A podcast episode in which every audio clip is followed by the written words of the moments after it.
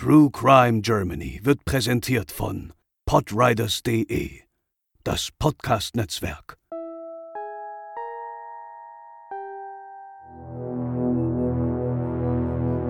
Die 80er Jahre gelten in der Schweizer Kriminalgeschichte als dunkle Zeit. Fast monatlich verschwinden spurlos Kinder. Und dann ist da ein Mann, der auf Festen umherschleicht, um sich seine nächsten Opfer zu suchen. Wer ist dieser Mann und wie viele Kinderleben hat er auf dem Gewissen? Heute bei True Crime Germany der Kindermörder Werner Ferrari.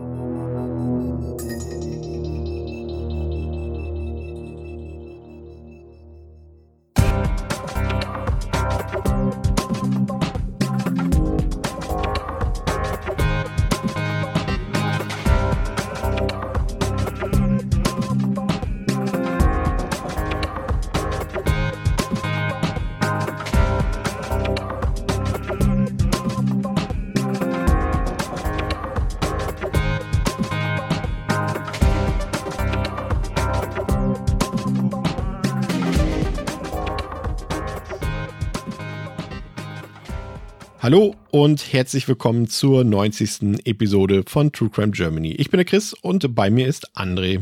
Moin. Und gleich zu Beginn der Folge gehen wir noch einmal ein paar Schritte zurück auf euer Feedback zur 88. Episode. Dort appellierte Lena am Ende der Folge an die Sicherheit bzw. Unsicherheit vieler Frauen im Alltag und mit den Ängsten, mit denen sie zu kämpfen haben.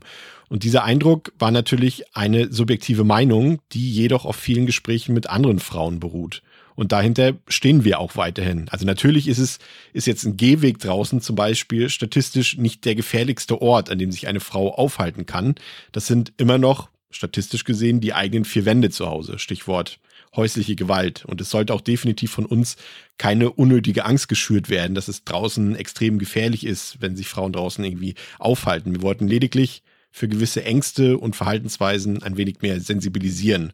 Das lässt sich dann auch nicht immer mit Statistiken abdecken, doch manchmal eben auch durch subjektives Empfinden und das sollte deshalb nicht unbedingt weniger Beachtung finden.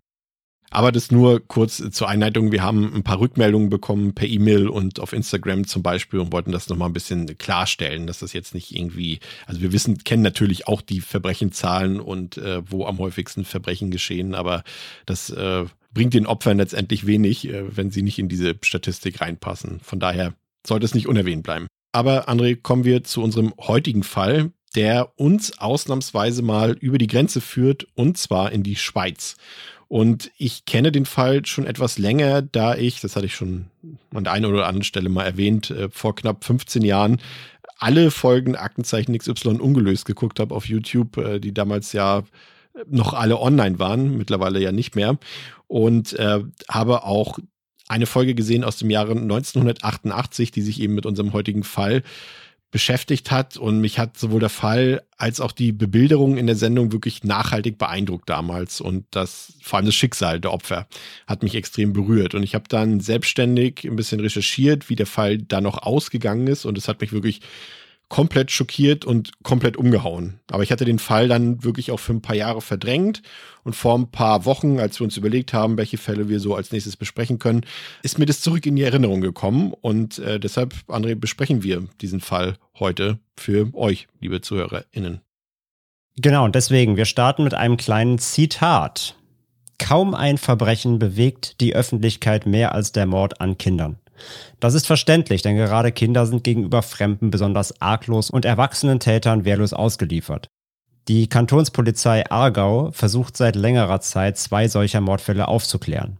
Es ist nicht auszuschließen, dass die beiden Kinder Opfer ein und desselben Täters geworden sind. Zitat Ende. Diese Worte sprach Eduard Zimmermann damals in der deutschen Fahndungssendung Aktenzeichen XY ungelöst, also in der Sendung, die ich damals auch dann retrospektiv gesehen habe und wie recht er mit seiner Aussage haben sollte. Da es sich bei Aktenzeichen XY damals noch um eine Eurovisionssendung handelte, wurden auch Fälle aus dem Schweizer Raum behandelt. Insbesondere, wenn eben die Möglichkeit bestand, in Deutschland Hinweise, Spuren oder gar die Lösung eines Falles finden zu können. Und so auch im Rahmen der scheußlichen Kindesentführungen und Morde in den 80er Jahren, von denen einige bis heute ungeklärt sind. Alle paar Monate verschwanden in mehreren Schweizer Kantons Kinder. Damals wurde nach einem Mann gefahndet, der zwischen 40 und 50 Jahre alt sein sollte, circa 1,75 bis 1,80 groß, mit schlanker Statur. Er soll eine braune Wildlederjacke getragen haben und war vermutlich im Besitz eines Fahrzeugs, in dem er die Kinder verschleppte. Zu diesem Zeitpunkt ahnte man noch nicht, dass man mindestens jene Verbrechen aus den 80ern hätte verhindern können, die dem später Verurteilten nachgewiesen werden konnten. Zehn Jahre lang versuchte man, einen Kindermörder zu finden, den man längst hätte haben müssen. Es war der 16. Mai 1980. Die zwölfjährige Ruth, eine Bezirksschülerin, war gerade mit dem Rad unterwegs nach Hause. Ihr Weg sollte sie auf dem Tägerhardweg von Wettingen in ihr Elternhaus nach Würenlos führen. Ihre Eltern folgten ihr mit einer halben Stunde Abstand mit dem Auto auf der Straße. Das hätte zur Folge gehabt, dass das stets pflichtbewusste Mädchen vor ihnen zu Hause eintraf. Doch das war nicht der Fall. Ruth war nicht bekannt dafür, unterwegs zu trödeln oder sich einfach zu verspäten. Das war nicht ihre Art, und so machten sich die Eltern sofort getrennt voneinander auf die Suche nach ihr. Der Mutter fiel sofort ein führerloses Mofa mit dem Kennzeichen AG80 auf. Später kam auch der Vater an dieser Stelle vorbei und sah in kurzer Entfernung den Mofa-Fahrer, der sich wohl ertappt fühlte und schleunigst davonfuhr. Der Vater stellte jedoch logischerweise noch keine Verbindung auf zum Verschwinden seiner Tochter Ruth. Also ging er weiter, einem Trampelpfad folgend und Ruths Namen rufend. Betrachtet man das Gebiet heute, handelt es sich eher um einen lichten Wald mit einem breiten Weg und einer Waldhütte.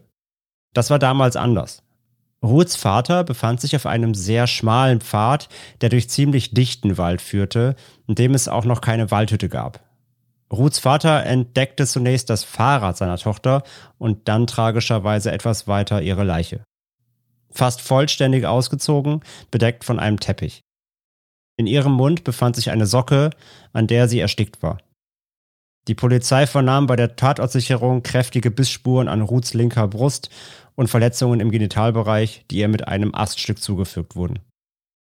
Die Kriminalpolizei begann dann sofort mit ihren Ermittlungen. Und der Verdacht stand natürlich der auffällige Mofa-Fahrer, den der Vater beobachtet hatte und den er vor allem auch beschreiben konnte.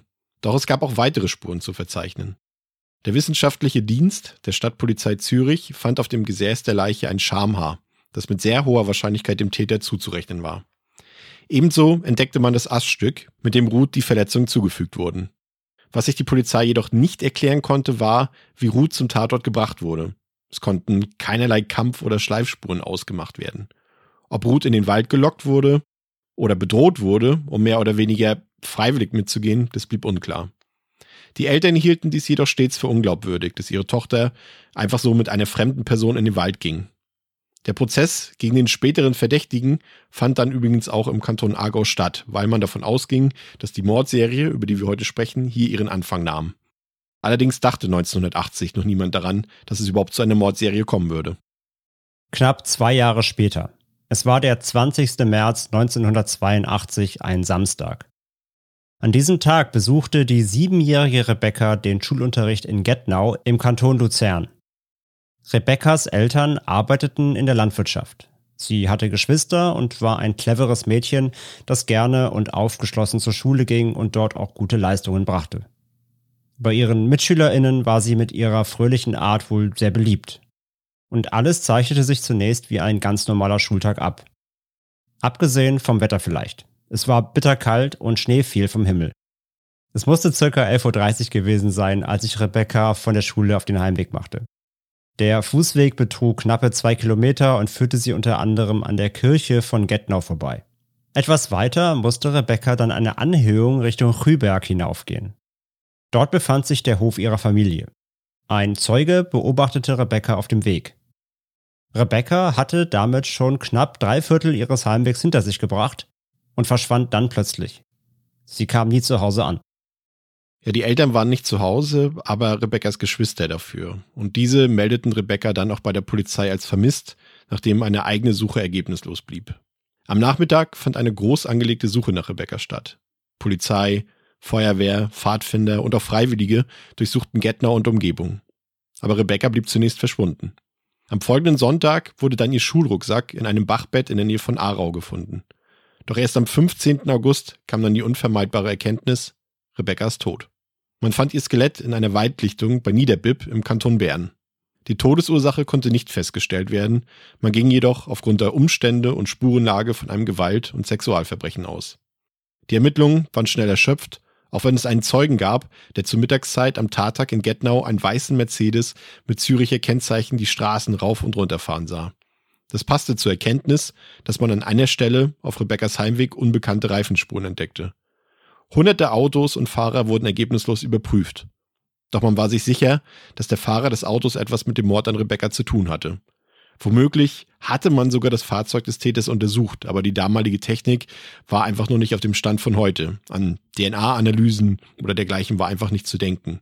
Und es ist nicht das einzige Mal in diesem Fall, dass Technik und Wissensstand die Ermittlung behindern sollten. Es war der 14. April 1983, als die sechsjährige Loredana, die aus einer italienischstämmigen Familie kam, in ein Einkaufszentrum in Spreitenbach im Kanton Aargau fahren wollte, um Stroh für ihre Meerschweinchen zu kaufen. Eine Nachbarin hatte sie noch an der Bushaltestelle bemerkt, danach verlor sich ihre Spur.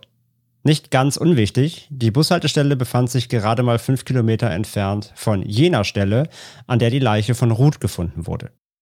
Sechs Wochen später herrschte auch hier Gewissheit. In einem Waldstück bei Rümlang im Kanton Zürich fand man das Skelett des kleinen Mädchens.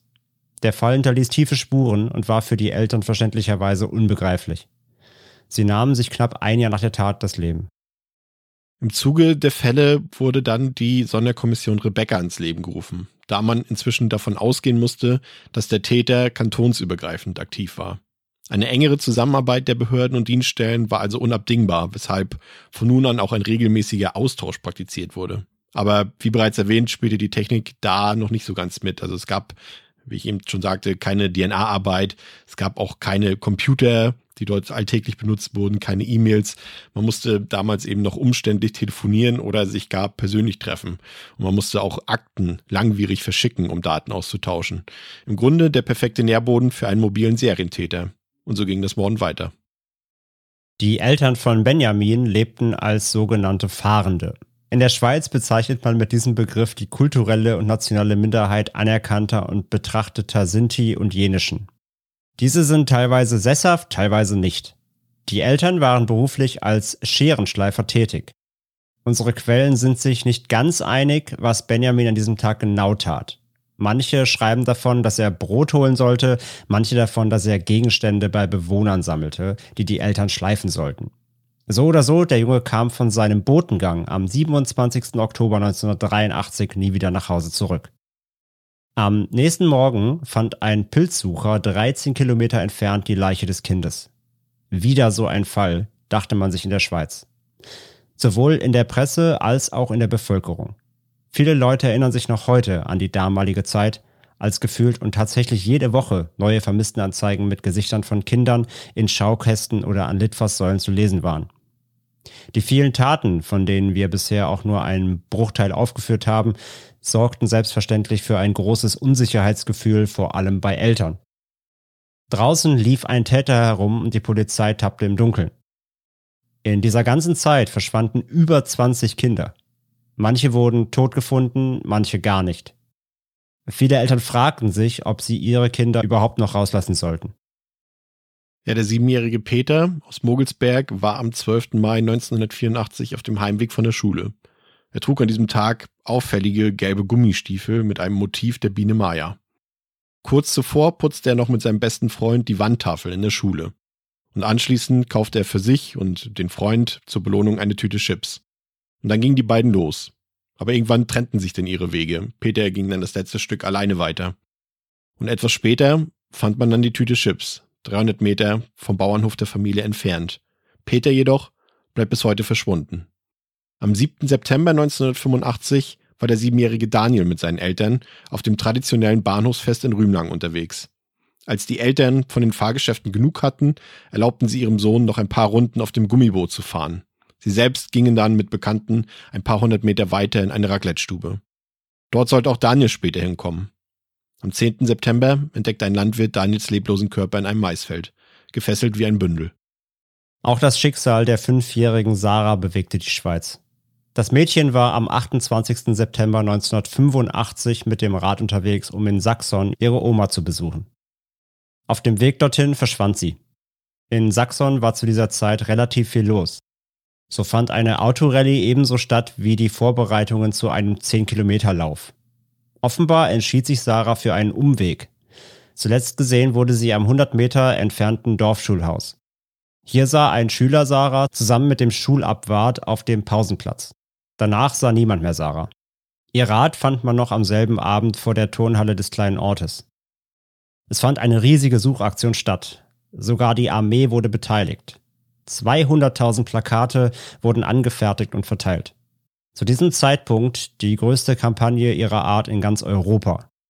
Und ausgerechnet in Saxon, wo sonst nie etwas passierte, dachten sich wohl die meisten der gerade mal 2000 BewohnerInnen des Ortes.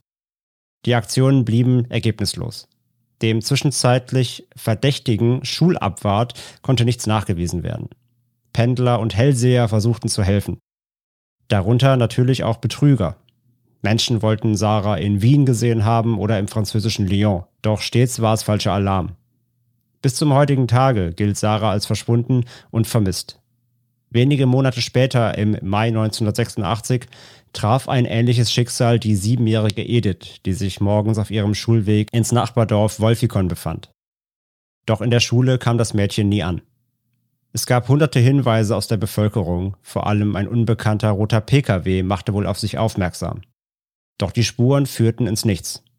Auch Edith gilt bis heute als vermisst. Niemand weiß, was mit dem Mädchen geschah. Die Kriminalpolizei im Kanton Aargau zog mittlerweile größere Register und nahm Hilfe des FBI aus den USA in Anspruch. Die Amerikaner waren zu diesem Zeitpunkt schon deutlich weiter in Sachen Ermittlungsarbeit.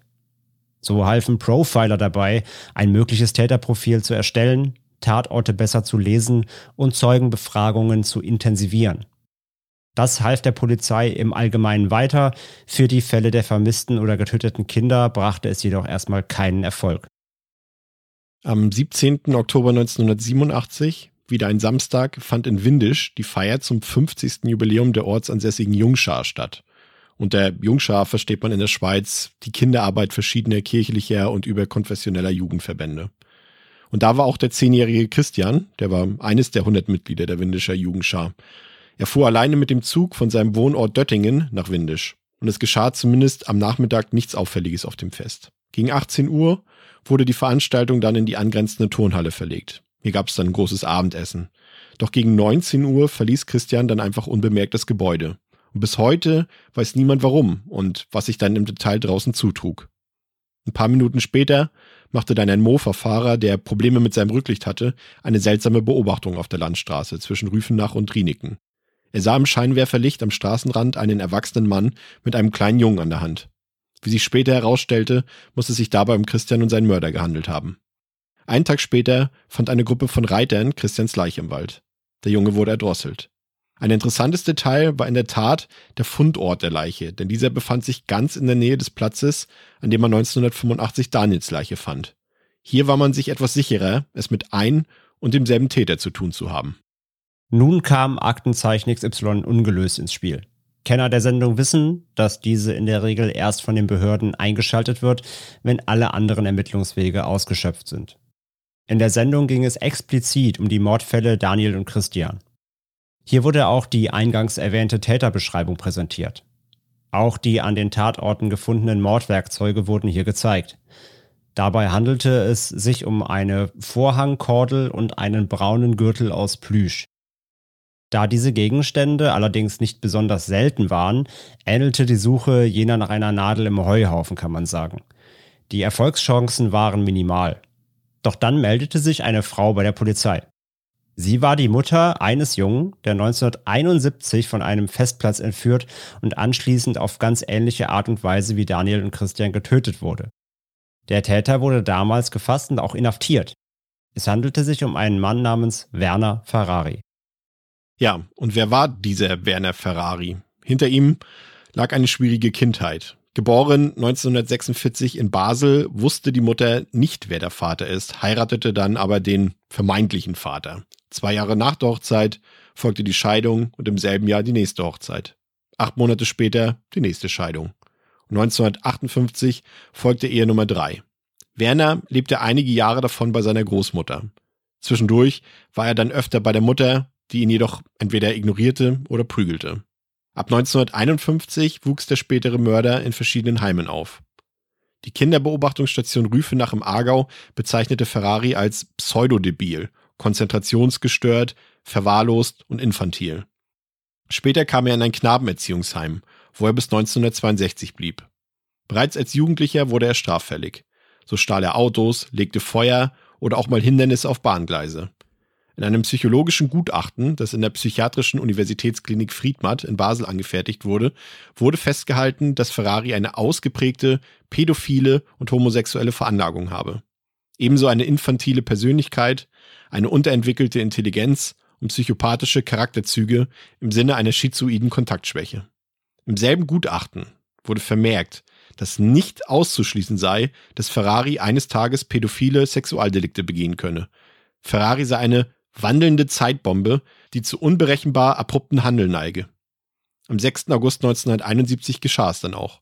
Ferrari war zu diesem Zeitpunkt 25 Jahre alt und sprach an diesem Tag den zehnjährigen Daniel auf einem Dorffest an und führte ihn weg, um sexuelle Handlungen an dem Jungen vorzunehmen. Ferrari behauptete später, dass Daniel zu weinen anfing und er ihn deshalb erwürgte.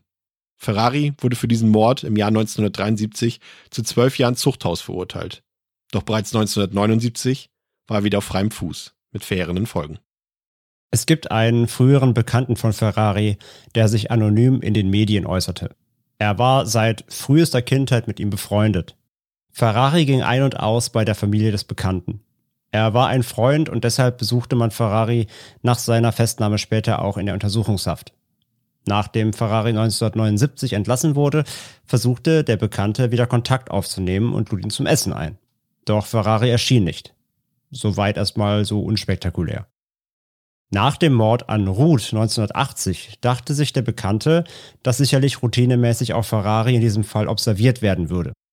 Immerhin hatte er eine ähnliche Tat begangen. Doch er irrte sich.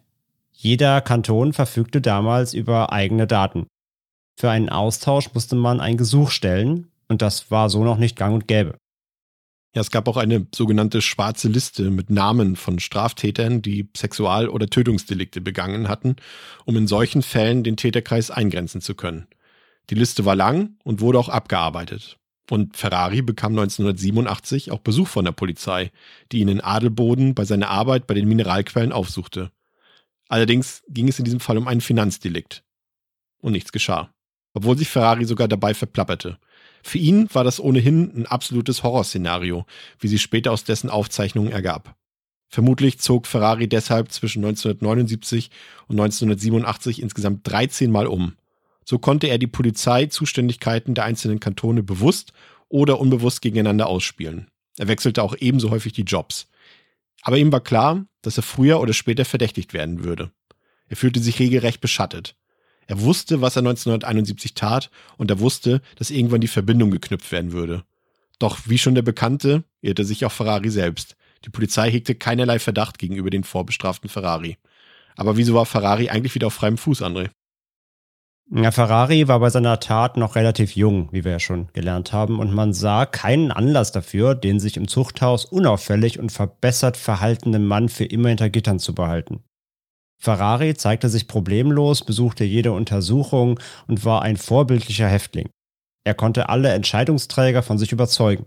Aus heutiger Sicht würde man diesen Fall sicherlich anders betrachten. Man würde sich mehr mit den Hintergründen seiner Tat 1971 befassen. Man würde bessere Gutachten erstellen und sich fragen, welches Risiko stellt dieser Mann in der Zukunft für die Gesellschaft dar. Doch damals war man dafür nicht sensibilisiert. Es gab keine Einzelfallgutachten. Stattdessen kam Ferrari eben frei. Ihm wurde für drei Jahre eine Schutzaufsicht gestellt, quasi eine Art Bewährungsstrafe. Der Vorsteher äußerte sich zu Ferrari. Er hatte nur Lob für Ferrari übrig. Der junge Mann hätte sich doch gebessert und entwickelt und sei auf dem richtigen Weg. Dass Ferrari rückfällig werden könnte oder seine, ich sag mal in Anführungszeichen, Entwicklung nur gespielt war, hatte niemand auf dem Schirm. Man kann hier sicherlich einigen Leuten und Behörden die Schuld zuschieben, wie so oft in solchen Fällen. Hört man die noch lebenden Beteiligten heute, wird in der Regel die Schuld auch davongewiesen, auch bei der Polizei, die es verpasste, Ferrari früher auf die Schliche zu kommen. Obwohl alles da war, Viele JournalistInnen und BegleiterInnen des Falls sind sich einig, dass der Mörder auf dem Tablett lag, aber niemand zugriff. Und dann kam der vorläufige Höhepunkt des Versagens. Der damalige Chef der Kriminalpolizei ließ sich in der Presse zu einer verhängnisvollen Aussage hinreißen, wie er selbst sagt, aus reiner Hilflosigkeit. Eine Aussage, die den Hinterbliebenen der Opfer und Vermissten wie Hohn und Spott vorgekommen sein muss. Zitat: Es ist zwar tragisch, aber vielleicht gelingt es, den Täter zu schnappen, wenn wieder ein Mord begangen wird. Zitat Ende. Ja, das macht einen heute noch ziemlich sprachlos, wenn der Chef der Kriminalpolizei sowas in der Presse äußert. Und vielleicht würde man heute gar nicht mehr darüber reden, wenn Werner Ferrari nicht tatsächlich ein weiteres Mal zugeschlagen hätte. Es war der 26. August 1989 und mal wieder ein Samstag. Ein schöner Samstag. Zumindest wieder vom Wetter her. Die neunjährige Fabienne war gerade zwei Wochen zurück aus den Ferien. Und in Hergendorf war eine Chilbi zugange, also eine Kirchweihe. Wir würden vermutlich auch Rummel oder Dorffest dazu sagen in Deutschland. Und Fabienne wollte unbedingt dahin mit ihrer Freundin. Also ging es mit der ganzen Familie zunächst doch in die Kirche und anschließend zu Chilbi. Dort wurde erst gegessen und anschließend ging es für Fabienne und ihre Freundin in die sogenannten Putschautos, die wir hier in Deutschland in der Regel als Autoscooter bezeichnen. Die beiden Mädchen wollten anschließend alleine auf die andere Seite der Chilbi gehen und holten sich bei Fabiens Eltern die Erlaubnis dafür. Doch stattdessen entfernten sich die beiden vom Trubel. In der Dunkelheit beobachtete Werner Ferrari vermutlich schon seine potenziellen Opfer. Kurze Zeit später sprach er die Mädchen an und ging mit ihnen dunklere, abgelegene Wege. Er befahl Fabiens Freundin, an einer Stelle zu warten. Sie würden gleich zurückkommen. Ferrari ging mit Fabienne ein Stückchen weiter. Dabei kamen sie sogar am Elternhaus von Fabienne vorbei. Noch mal ein paar hundert Meter weiter verging sich Ferrari an die Mädchen. Fabienne fing an zu schreien und aus Ferrari brach der Hass heraus, wie er später zugab, und er drückte auf den Hals des Mädchens bis zum Tod. Fabiens Freundin wurde weinend von zwei Paaren angetroffen und erzählte, was passiert sei. Anschließend wurde sie nach Hause gebracht. Das war circa zeitgleich mit dem Mord an Fabienne. Am nächsten Morgen sprach ein Kollege Fabiens Vater an und zeigte ihm zwei eindeutige Laufspuren am Lindenweg im feuchten Rasen. Die beiden Männer gingen den Weg ein Stück, machten dann aber kehrt. Wären sie weitergegangen, wären sie auf direktem Wege auf Fabiens Leiche gestoßen. Stattdessen kam nach dem Mittag gegen 13.30 Uhr der Gemeindepräsident bei Fabiens Eltern vorbei und erklärte, dass man Fabiens leblosen Körper gefunden hätte. Für Fabienne gab es keine Hoffnung mehr, für die Ergreifung des Täters jedoch schon. Fabiens Freundin konnte den Täter sehr gut beschreiben, sodass eine Zeichnung angefertigt wurde und schnell erste Hinweise aus der Bevölkerung kamen. Und man kam tatsächlich auf Werner Ferrari. Die Polizei klingelte bei ihm, er war jedoch nicht zu Hause. Die Polizei ging wieder, doch dann geschah das Unvorstellbare. Am 30. August 1989 rief Werner Ferrari höchstpersönlich bei der Polizei an. Eine Nachbarin hätte ihm berichtet, dass die Polizei bei ihm klingelte. Er wäre jetzt zu Hause. Mit der Sache in Hägendorf hätte er jedoch nichts zu tun. Diese Aussage machte ihn nicht gerade unverdächtig. Und er wurde verhaftet. Endlich. Endlich war der Täter gefasst. Schnell machte er erste Geständnisse in der Untersuchungshaft. Erleichterung machte sich in der ganzen Schweiz breit.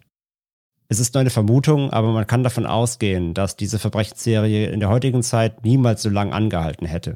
Zu wiederholend war Ferraris Modus operandi zu offensichtlich das Vorstrafenregister und zu offensichtlich das Beuteschema und die Tatorte. Doch der Fall war noch nicht zu Ende. Im Gegenteil. Ja, Werner Ferrari befand sich bis 1994 dann in Untersuchungshaft, also für Befragungen und Vernehmungen. Und nach und nach offenbarte der Kindermörder dann Geständnisse über mehrere Wochen verteilt. Nach jedem Geständnis machte sich offensichtlich Erleichterung bei der Polizei breit, obwohl ein Geständnis per se erstmal noch kein aussagekräftiger Beweis ist, da es sich auch um ein falsches Geständnis handeln könnte, um Taktik oder Kalkül. Zudem widersprach sich Ferrari nicht nur einmal. Es ist keine absolute Seltenheit, dass ein Täter gewisse Dinge zu oder preisgibt, nur um dann wieder andere Sachverhalte damit zurückhalten oder verstecken zu können. Und das Verfahren gegen Ferrari sollte, wie vorhin erwähnt, im Kanton Aargau stattfinden. Die Zuständigkeit sah dies so vor, da das erste Opfer, ihr erinnert euch, Ruth dort getötet wurde. Es gab viele Akten, viele Berichte über zahlreiche Delikte, aber noch war eigentlich nicht ganz klar, in welchen der von uns beschriebenen Fälle Werner Ferrari tatsächlich als Täter zugeordnet werden konnte. In seiner Untersuchungshaft wurde Ferrari mehrere Male an andere Kantone überstellt, damit mit ihm Einvernahmen und Tatortbegehungen durchgeführt werden konnten. Letztlich gab Ferrari in der Untersuchungshaft vier Kindermorde zu. Jene an Benjamin, Daniel, Christian und Fabienne. Alle anderen stritt er vehement ab. Auch den angeblich ersten Mord an Ruth. Die Indizienlage war dabei in den einzelnen Fällen auch sehr unterschiedlich. Angeklagt wurde Ferrari dann in den Mordfällen Ruth, Benjamin, Daniel, Christian und Fabienne. Gerichtspräsident Guido Neff führte damals durch den Prozess.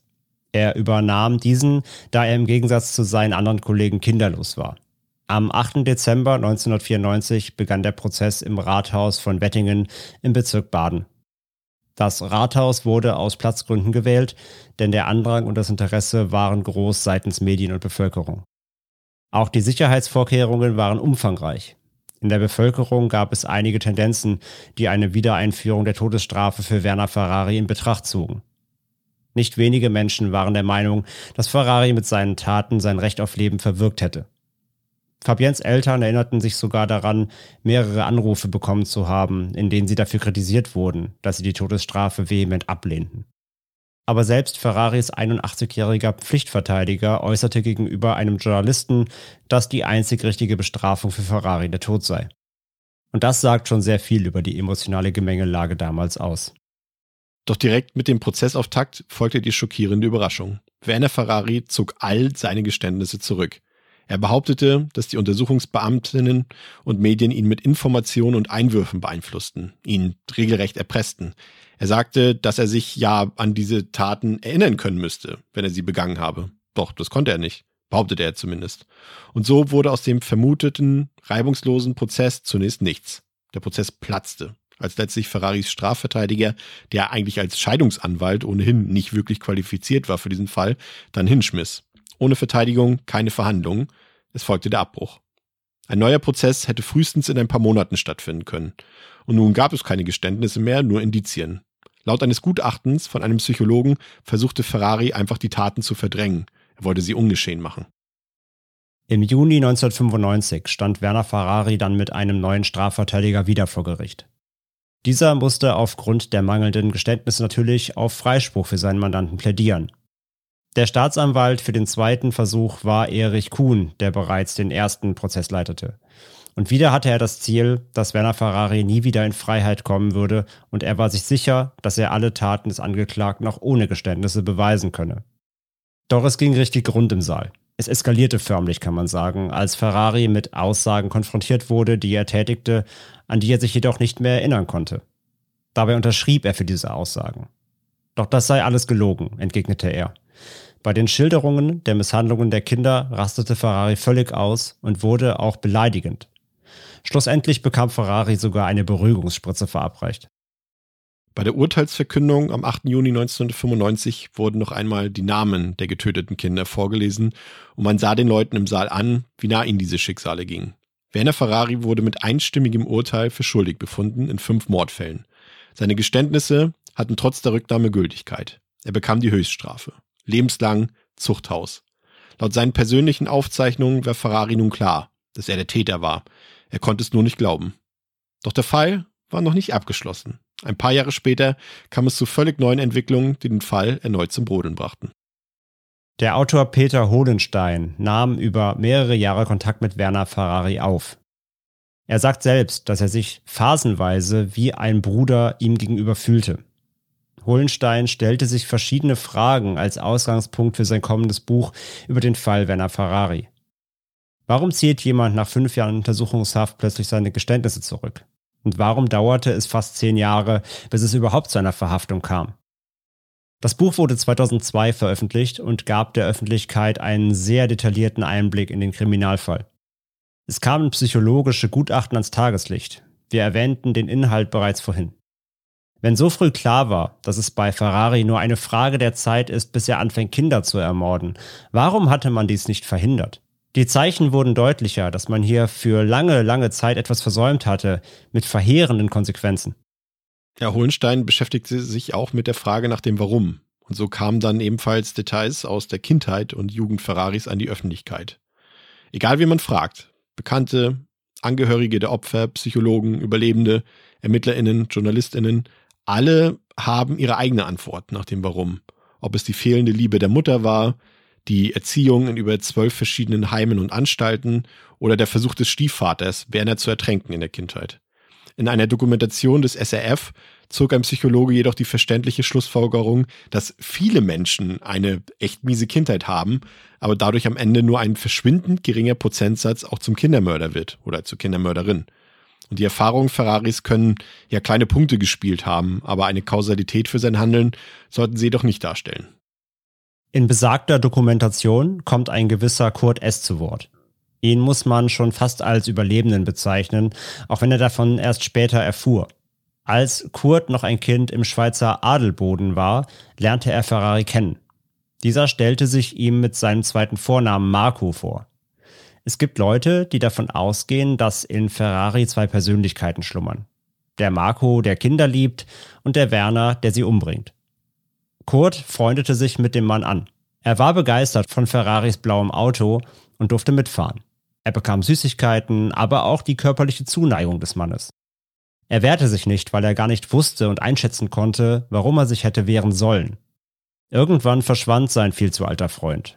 Und erst später, als klar wurde, was Ferrari anderen Kindern antat, kam die Erkenntnis, dass er enormes Glück hatte. Er wehrte sich nicht gegen Ferraris Zuneigung und musste deshalb nicht sterben, im Gegensatz zu den anderen Kindern. Eventuell drehte etwas in Ferrari durch, wenn seine Liebe nicht auf Gegenliebe stieß und die Kinder anfingen zu weinen oder zu schreien. Dann wurde er zum Mörder. Dann kamen die Erinnerungen seiner lieblosen Kindheit hoch. Ob sich diese Gedanken jedoch wirklich so in Ferraris Kopf abspielten, werden wir wohl nie erfahren.